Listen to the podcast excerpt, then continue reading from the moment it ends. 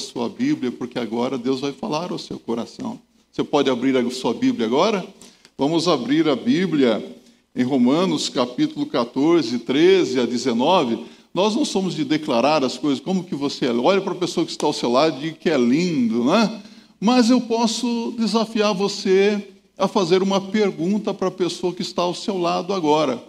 Se você tiver coragem de fazer essa pergunta, talvez a nora deva perguntar para a sogra, ou a sogra perguntar para a nora hoje, não é? O filho perguntar para a filha, o marido para a esposa. Eu sou um instrumento de bênção na sua vida? Eu sou uma bênção na sua vida ou não? Porque nós acabamos de cantar que o nosso compromisso é edificar, repartir, abençoar, não é verdade? E, vez por outra, eu tenho que perguntar: será que eu estou sendo realmente um instrumento de bênção nas mãos de Deus para edificar a vida dos meus irmãos? Para abençoar a vida dos meus irmãos? Tenho sido isso ou não? Então vamos abrir a Bíblia, Romanos 14, 13 a 19. Você pode se colocar em pé com a sua Bíblia aberta agora. Assim que não nos julguemos mais uns aos outros, antes seja o vosso propósito não pôr tropeço ou escândalo ao irmão. Eu sei e estou certo no Senhor Jesus que nenhuma coisa é de si mesma imunda a não ser para aquele que a tem por imunda. Para esse é imunda. Mas, se por causa da comida se contrista teu irmão, já não andas conforme o amor. Não destruas por causa da tua comida aquele por quem Cristo morreu. Não seja, pois, blasfemado o vosso bem, porque o reino de Deus não é comida nem bebida, mas justiça e paz e alegria no Espírito Santo. Porque quem nisto serve a Cristo, agradável é a Deus e aceito aos homens. Sigamos, pois, as coisas que servem para a paz, para a edificação de uns para com os outros. Que Deus fale aos nossos corações através de Sua palavra. Podem se assentar. Instrumento nas mãos de Deus.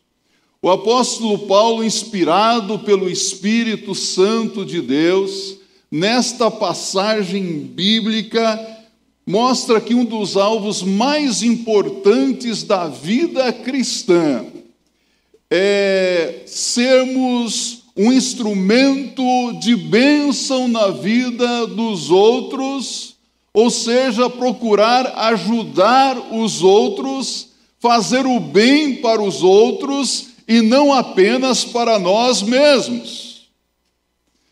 E isso se torna um tanto quanto difícil nessa sociedade que nós vivemos, porque é uma sociedade é, muito egocêntrica, não é verdade?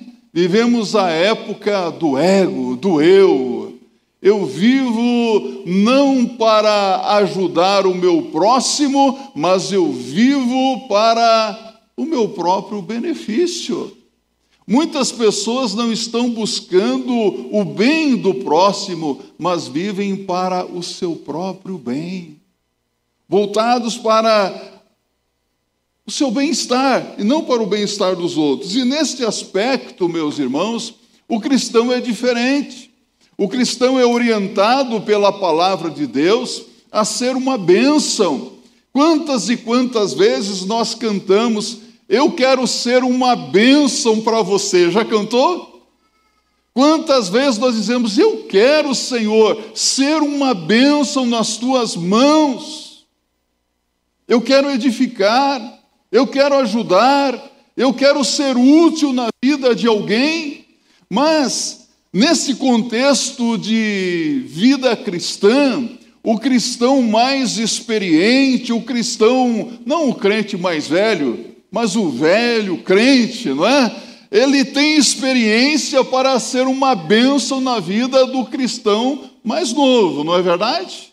Ele pode ser usado por Deus para ajudar os mais novos na fé em Cristo Jesus a crescer, a amadurecer na vida espiritual. Porque se o cristão mais experiente não se tornar uma bênção na vida dos novos, nós poderemos ter em nossas igrejas crentes anões. Nada, nenhum preconceito contra os anões aqui, né? Mas há muitas pessoas que não crescem, não é verdade?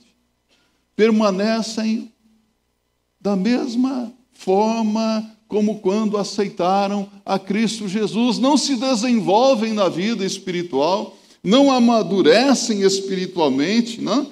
Então, assim, a nossa forma de viver deve ser construtiva para os outros, levando-os a experimentar crescimento espiritual.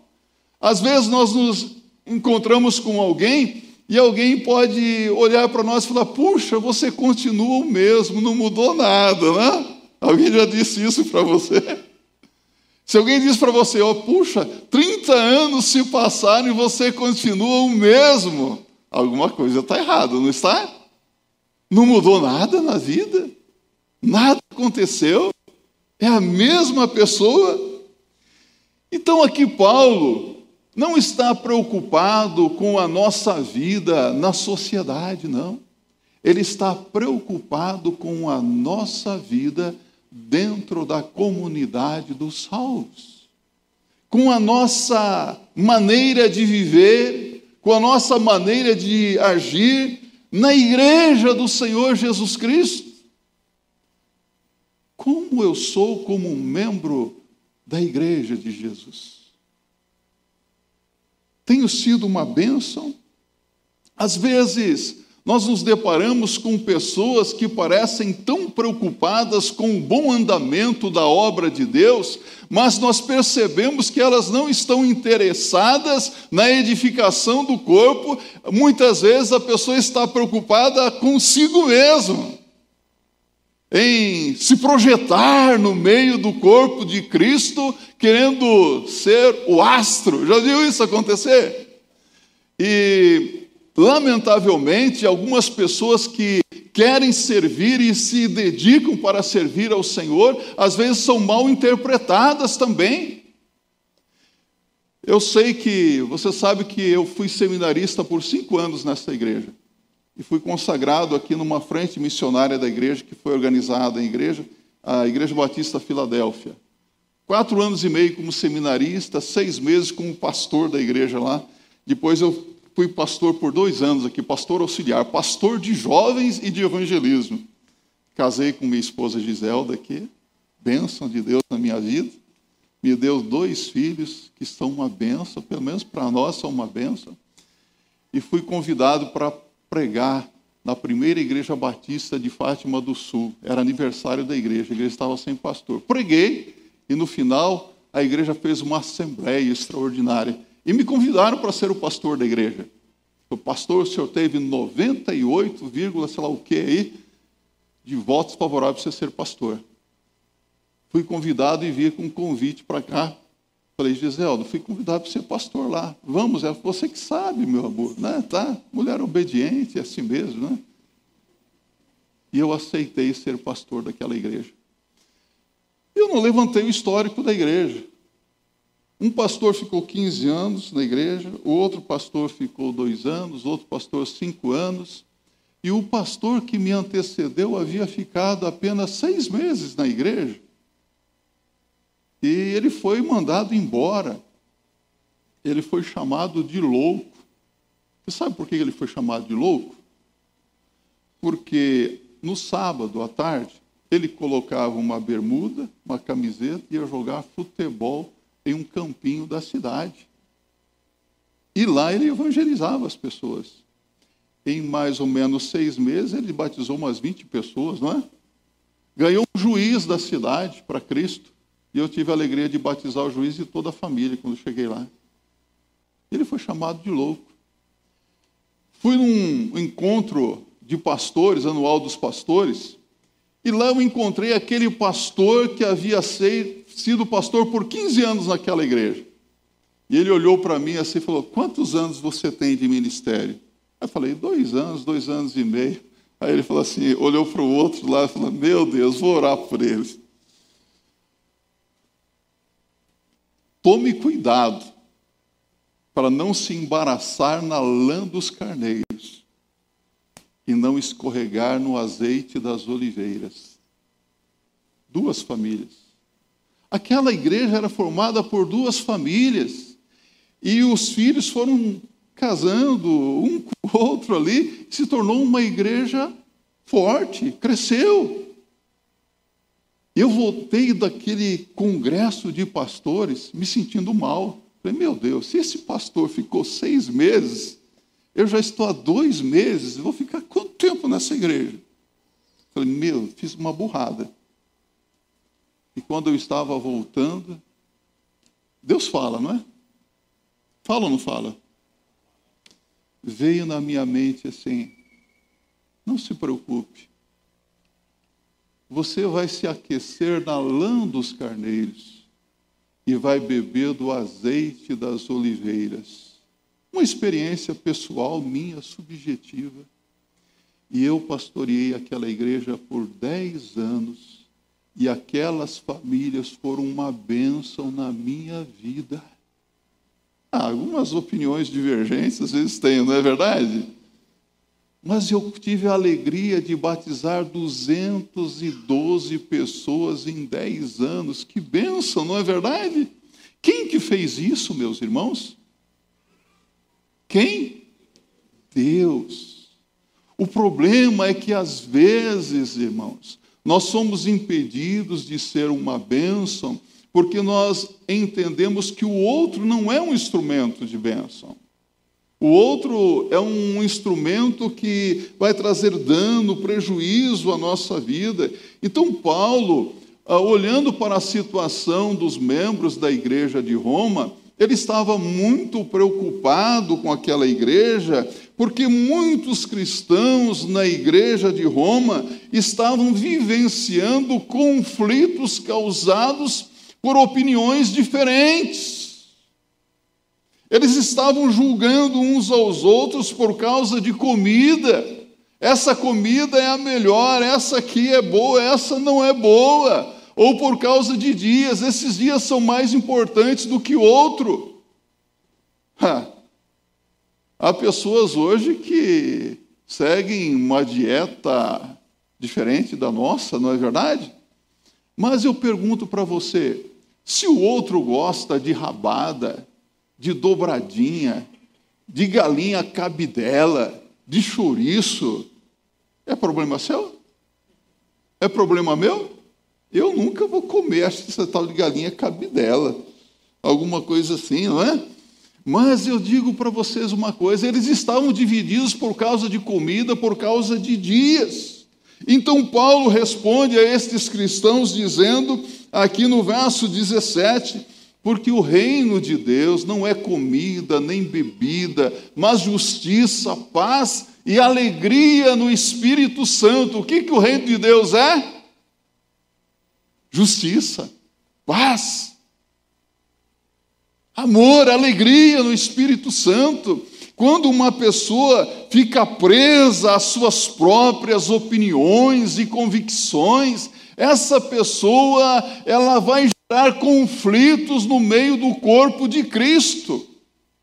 Eu tenho as minhas convicções, eu tenho as minhas opiniões, você tem as suas, mas há um momento em que eu tenho que parar e prestar atenção para ver se a sua opinião, se o que o seu argumento não é melhor do que o meu. E se você tiver uma ideia melhor do que a minha, prevalece a sua. Amém? É assim que deve ser. Evitar conflitos desnecessários, porque quando isso não acontece, nós perdemos a alegria de sermos filhos do reino.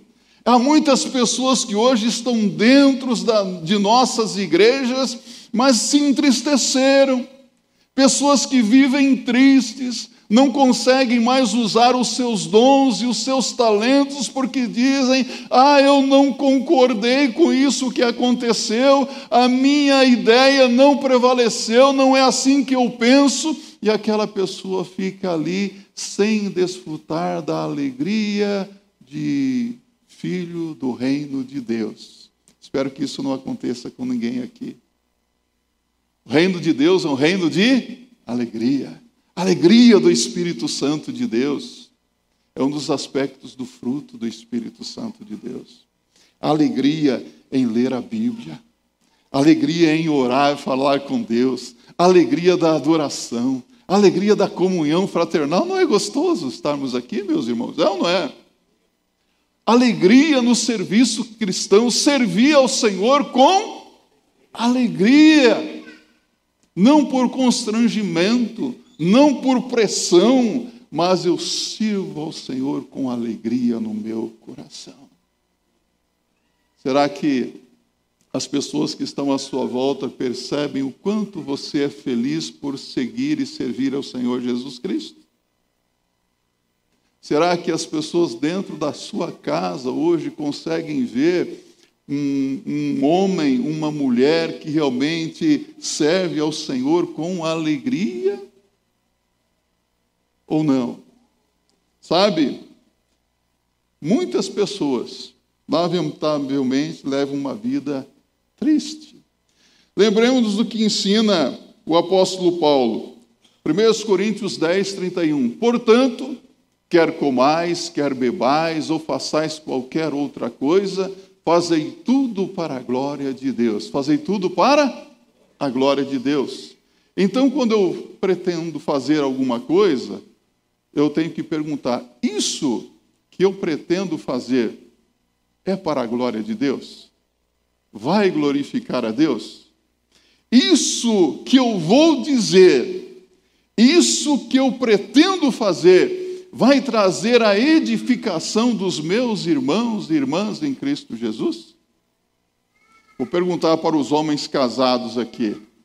De vez em quando, a sua esposa, ao sair de casa, chega diante de você com aquele vestido bonito, roupa bonita, e pergunta assim: está bom assim? Gostou? Estou bem vestido? Está bonito? Já ouviram isso ou não? Já? E o que, que você diz? Não, está ótimo, está bom. Vou, um, vou, contar um segredo para as irmãs aqui. Não façam mais isso, tá? O que, irmãs? Não façam isso. Você coloque a roupa, seja lá que roupa for, chega diante do espelho, olha para aquela mulher linda, encantadora, né? E faça uma pergunta. Não é espelho, espelho meu. Existe alguém mais linda do que eu? Não sabe o que você vai perguntar? Você vai perguntar assim: Espírito Santo de Deus, estou bem vestida? Essa roupa vai escandalizar alguém ou não? Essa roupa que eu estou vestida é para a glória do teu santo nome? E se ele responder sim, saia sem medo de ser feliz. Amém? Combinado, meus irmãos e irmãs? Porque nós não somos legalistas, como esses problemas que Paulo estava enfrentando com os romanos, não é? Mas nós devemos viver de tal maneira que Deus se agrade de nós, que as pessoas é, glorifiquem a Deus com a nossa maneira de viver, com a nossa maneira de ser, então, fazem tudo para a glória de Deus, e aqui nesse ponto da nossa reflexão, meus irmãos, e nós iremos tratar de responder a pergunta: como fazer para que eu seja um instrumento nas mãos de Deus para ser uma bênção na vida dos meus irmãos, das minhas irmãs em Cristo Jesus?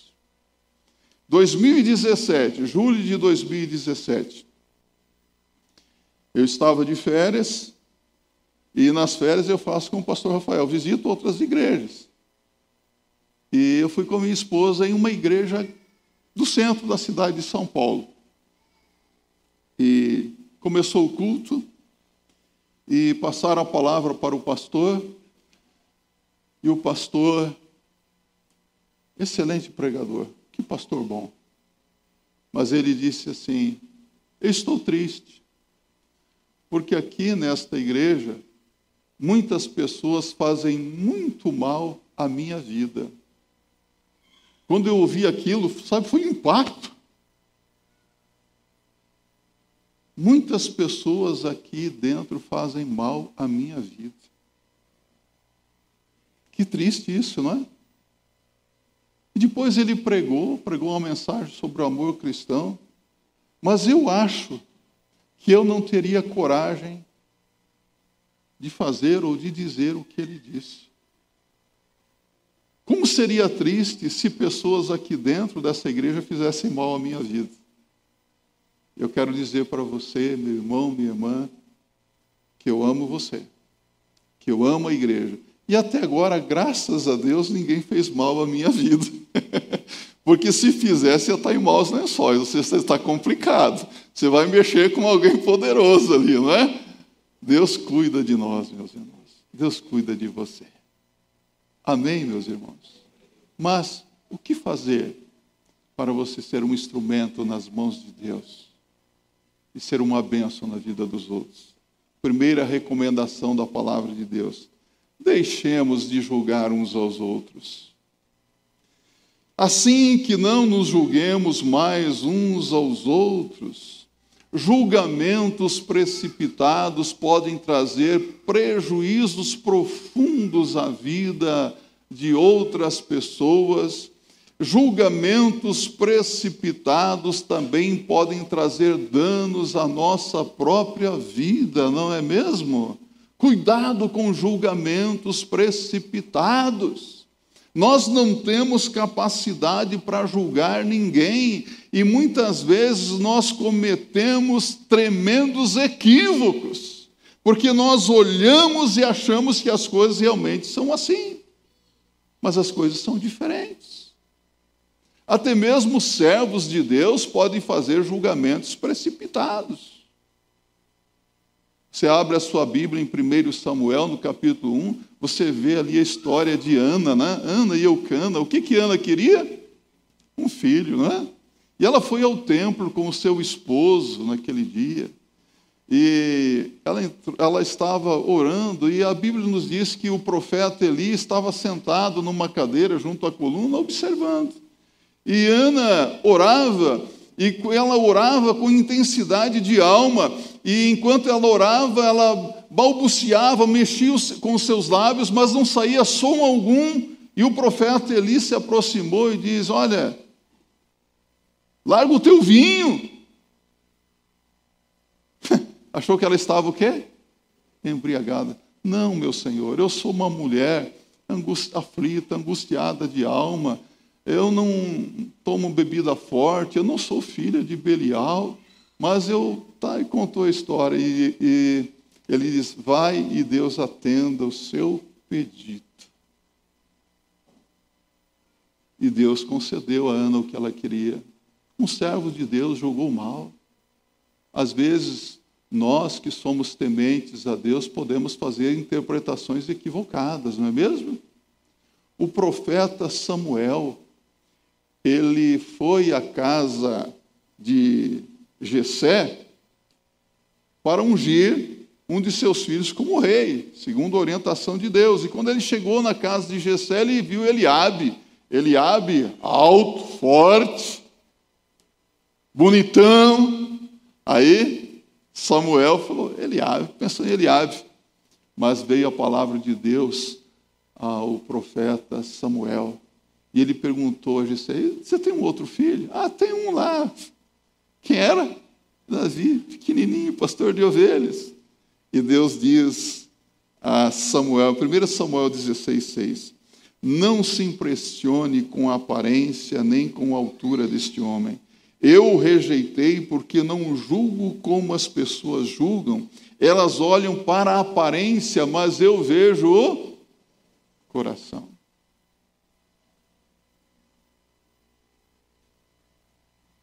Você consegue ver o que se passa dentro da alma das pessoas? O interior de cada pessoa?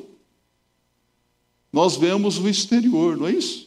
mas Deus veio interior. Se Samuel não tivesse seguido a orientação de Deus, ele teria feito uma escolha errada e haveria muito mais sofrimento.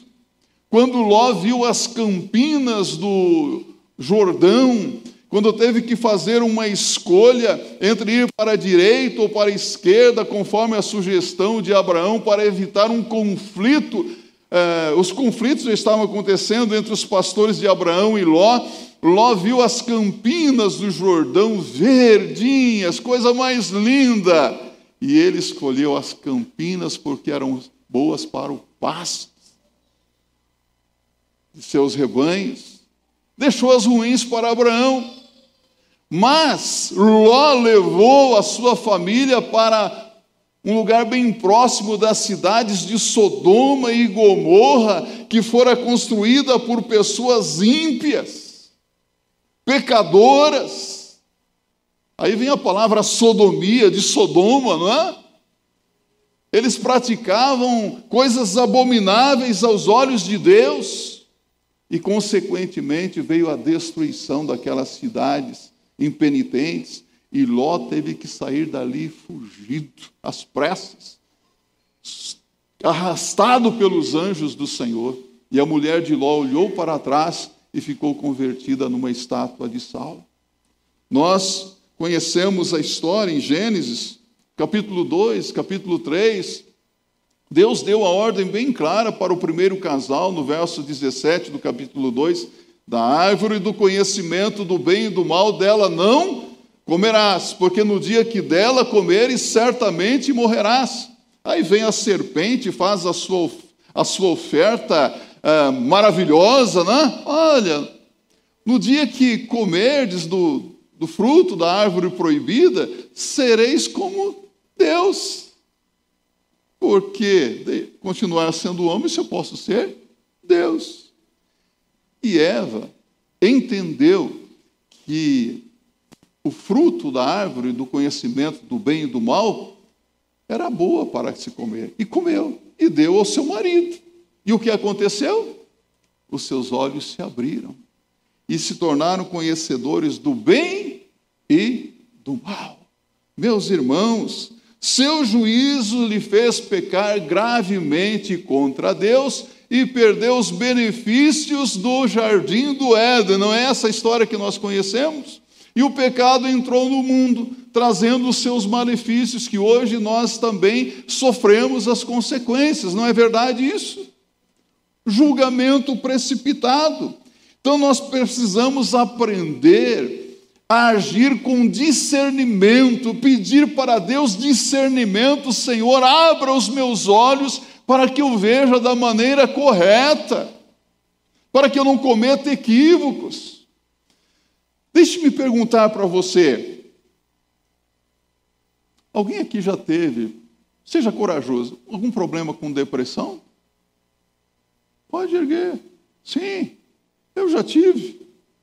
Pode se assentar. Depois de sete cirurgias bem-sucedidas, contente, eu estava bom. Aí então o médico, o que você tem? Ah, quero morrer. eu estava bom. Não via nenhuma perspectiva para o futuro. Acho que eu cansei de tantas cirurgias. Mas eu pergunto para você: depressão é falta de Deus? Sim ou não? Há pessoas que dizem que depressão é pecado. Jonas ficou deprimido. Elias caiu em depressão, entrou numa caverna, não é verdade? Jesus, a minha alma está triste até a morte. Depressão não é falta de Deus. Agora eu vou colocar um outro assunto polêmico para você.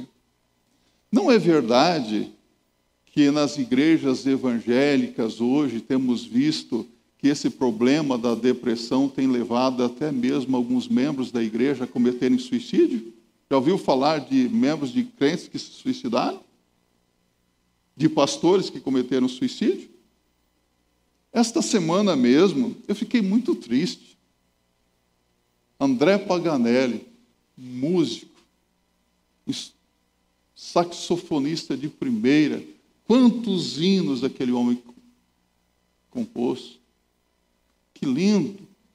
Como é gostoso ouvir os CDs dele.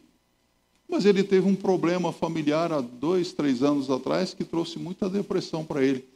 E na semana passada cometeu suicídio. Pergunto para você: será que isso é falta de Deus? Será que é falta de Deus? Às vezes nós falamos, ah, uma pessoa que fez isso vai para o inferno. Já falou, falamos isso algumas vezes ou não? Ah, cometeu suicídio, vai para o inferno. Isso é, muitas vezes é uma herança da nossa antiga religião, religiosidade. Eu pergunto para você, quem é que conhece os corações? Quem é que conhece que se passa na mente de uma pessoa? Uma pessoa adoece do coração ou não? Uma pessoa adoece do pâncreas? Adoece do fígado? Adoece de todos os órgãos? Uma pessoa pode adoecer também na cabeça? Quem é que tem condições de saber da sanidade mental de alguém? Os médicos fazem as avaliações e chegam a algumas conclusões às vezes, né? Mas muitas vezes o que nós achamos que é falta de Deus ou pecado é doença, meus irmãos. Vocês compreendem isso? Então eu vou perguntar para você uma coisa: o juízo pertence a quem? O juízo pertence a quem? A Deus.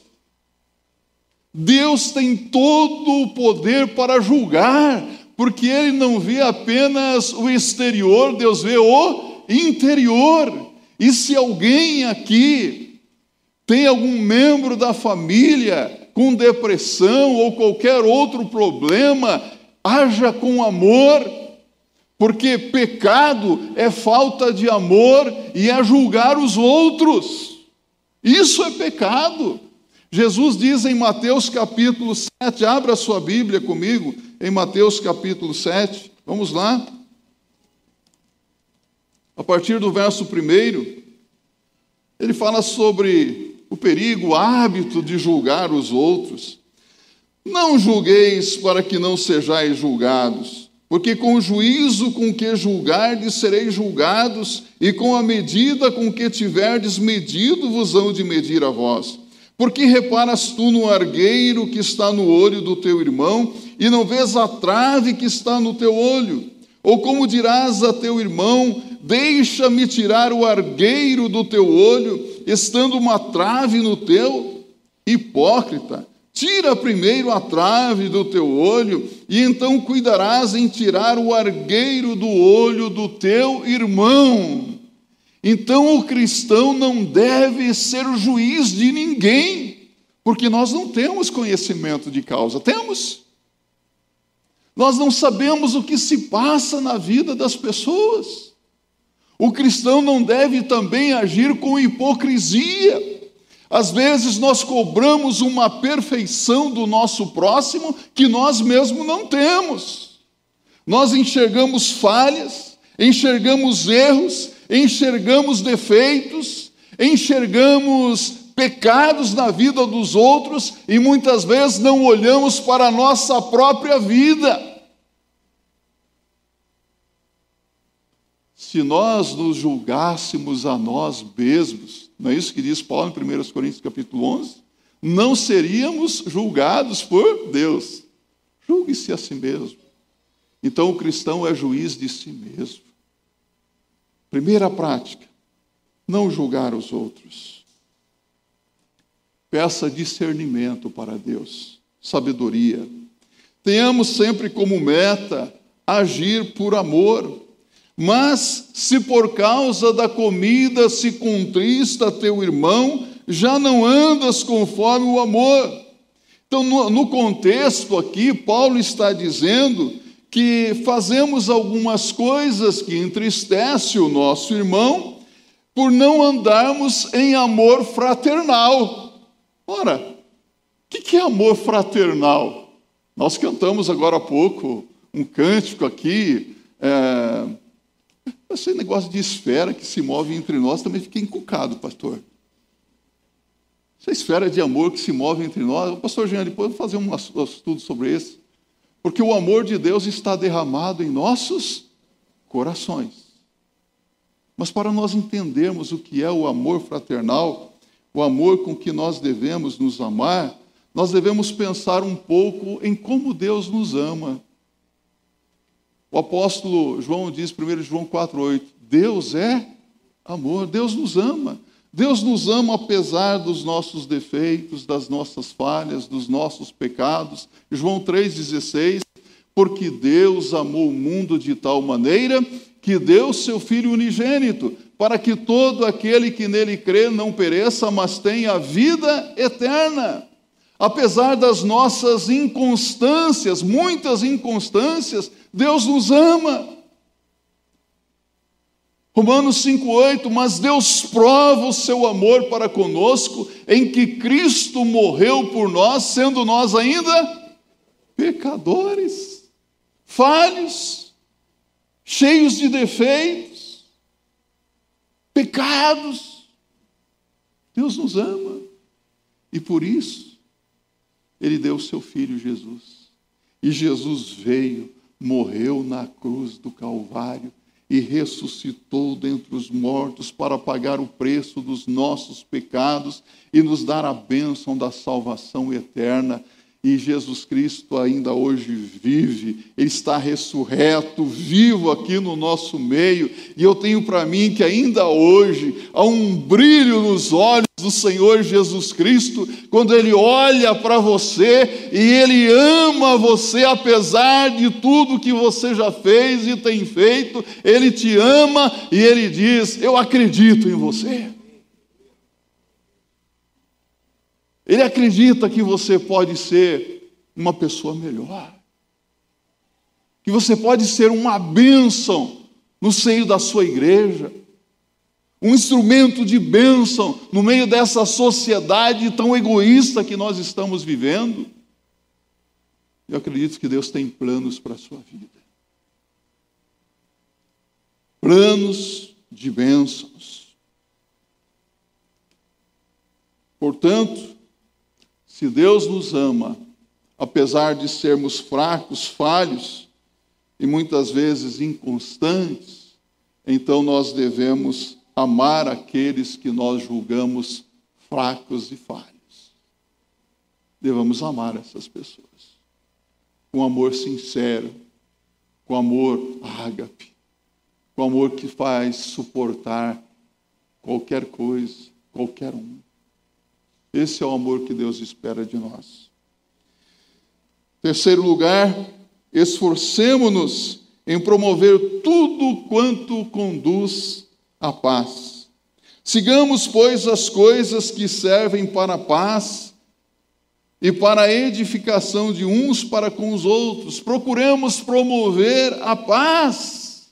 Paz, paz, paz. Como que nós precisamos de paz em nossos dias, não é? As pessoas estão agitadas de um lado e para o outro, procurando algo que lhes dê alívio.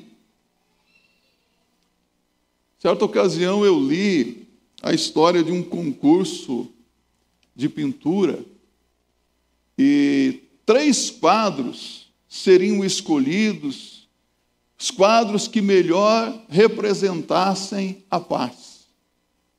E dentre muitos pintores que ali apresentaram as suas obras, três pintores foram escolhidos, três quadros como finalistas. O primeiro quadro, que representava, procurava representar a paz, o pintor fez uma obra com um campo vasto, cheio de lindas flores, flores lindas, com borboletas que bailavam de um lado para o outro com uma brisa suave. Foi um dos escolhidos. O segundo quadro,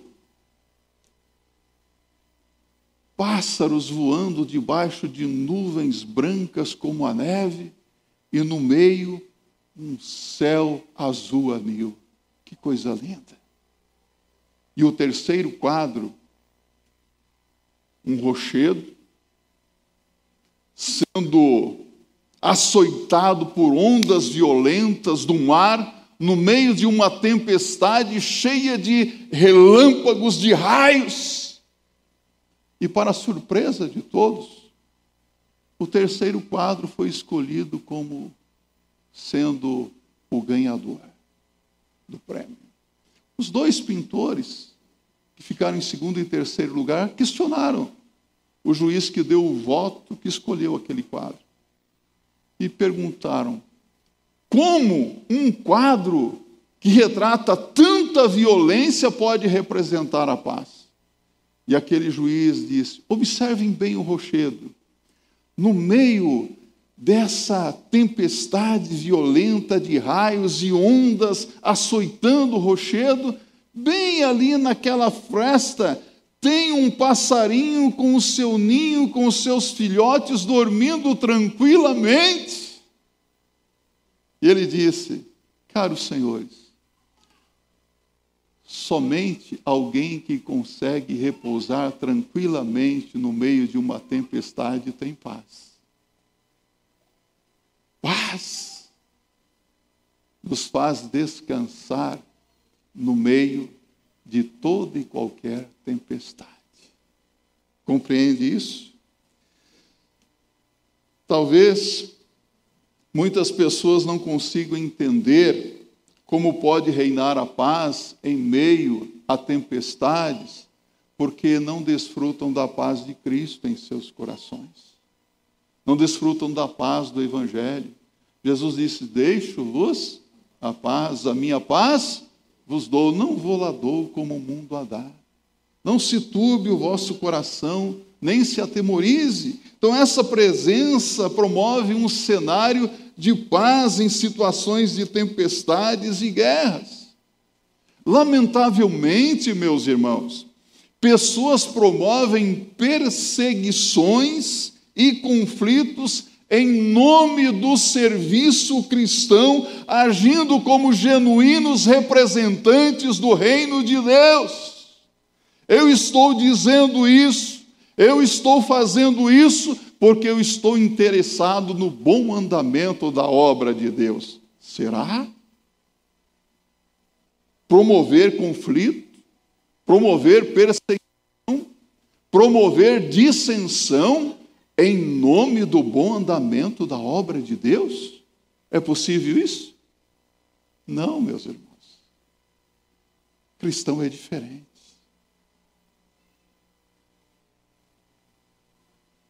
Quem tem cachorrinho em casa? Já teve um pudo alguma vez na sua casa? Que cachorro ciumento, né? Nós tínhamos um pudo em casa, era o Rex. 15 anos viveu aquele pudo. Eu não podia me aproximar da minha esposa, que o Rex. Ciumento.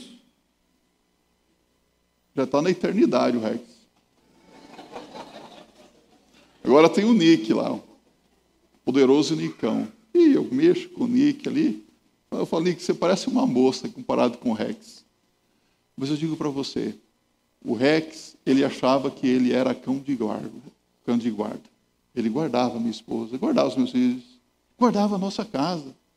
Pequenininho, mas o cérebro dele achava que ele era um Rottweiler, alguma coisa assim. Você já percebeu que às vezes dentro das nossas igrejas parece que nós temos alguns puldos? Eles pensam que são cão de guarda. Oh, oh, oh, dá até medo. Mas olha para ele, mas é tão pequenininho. Cuidado com isso. Conflitos desnecessários com pessoas que às vezes parecem tão zelosas com a obra de Deus, mas não são zelosas. O que falta é promover a paz. Compreende isso, meus irmãos? Promover a paz.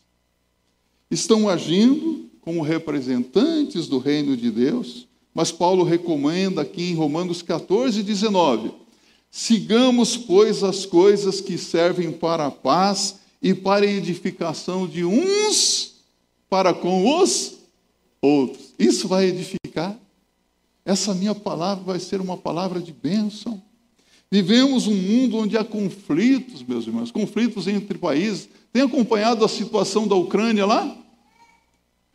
Uma minoria lá de russos é, fazem protestos e querem separar um pedaço de terra lá e a Confederação Russa apoiando. E lá vem a ONU, lá vem ah, outros países, né, e ele, a Rússia exigindo: olha, se não fizeram o que nós queremos, nós vamos invadir a Ucrânia e ainda nós vamos colocar uma base de mísseis na Venezuela, aqui do nosso lado, né? e nós vamos fazer isso e aquilo. Conflitos. A situação na faixa de Gaza, no Oriente Médio, Israel, a Palestina, ah, toda semana morrem dezenas de pessoas ali por causa de conflitos. Há muitos conflitos hoje nas famílias. Os divórcios têm aumentado assustadoramente. Pais contra filhos, filhos contra os pais. Isso é bíblico. Nora contra sogra, sogra contra nora. Às vezes a situação fica tão difícil que alguns preferem optar pela separação, não é verdade? Muitos não conseguem mais viver para superar seus conflitos. Presenciamos falta de paz em muitos setores da nossa sociedade. Aliás, a ausência de paz é uma das características dos últimos dias anunciadas por Jesus, não é verdade? E ouvireis de guerras e rumores de guerra, mas ainda não é o fim. E o mundo está buscando hoje a paz. Mas é a paz política, é a paz armada, é a paz sem Cristo, ou seja, é a paz do anticristo. Este é o mundo que nós vivemos. Será que temos vivido nesse tempo como promotores da paz? Embaixadores da paz? Será que em situações de conflito agimos para estabelecer a paz ou nós nos comportamos de outra forma? O apóstolo Paulo declara aqui em 1 Coríntios 14, 33: Porque Deus não é Deus de confusão, senão de paz como em todas as igrejas dos santos. Deus não está no meio de confusão. Tem confusão? Sai fora. Onde Deus está, a paz. Então, nós falamos nesta manhã da necessidade de transformar a nossa vida em instrumento nas mãos de Deus para ser uma bênção na vida dos outros. E para isso, o que é que nós precisamos fazer? Não julgar os outros. Agir com amor e promover a paz. Vamos fazer isso, meus irmãos. Vamos fazer isso para a glória do nosso Deus. Vamos fazer isso para vivermos como filhos do Reino. Vamos fazer isso para vivermos cheios de alegria? Porque o reino de Deus é um reino de justiça, paz, amor e alegria. Não deixe que nada venha apagar a alegria do seu coração. Que assim seja para a glória de Deus. Se coloque em pé, nós vamos orar ao Senhor e louvar o seu santo nome. A equipe virá aqui à frente. Eu quero convidar você agora a curvar a sua cabeça, fechar os seus olhos. Eu quero pedir para você interceder aí ao Senhor. Interceda pelo nosso mundo, não é? Tantos conflitos desnecessários. Interceda pela sua família, seus familiares, conflitos. Interceda pela sua igreja. Ah, precisamos estar atentos a cada dia para que nada venha roubar a nossa paz, tirar a harmonia, né? E o inimigo, ele é sujo, né? Ele é sujo, ele procura a cada dia nos atrapalhar mesmo. Ore para que Deus faça de você um instrumento de bênção nas mãos dele. para edificar vidas, para glorificar o seu santo nome.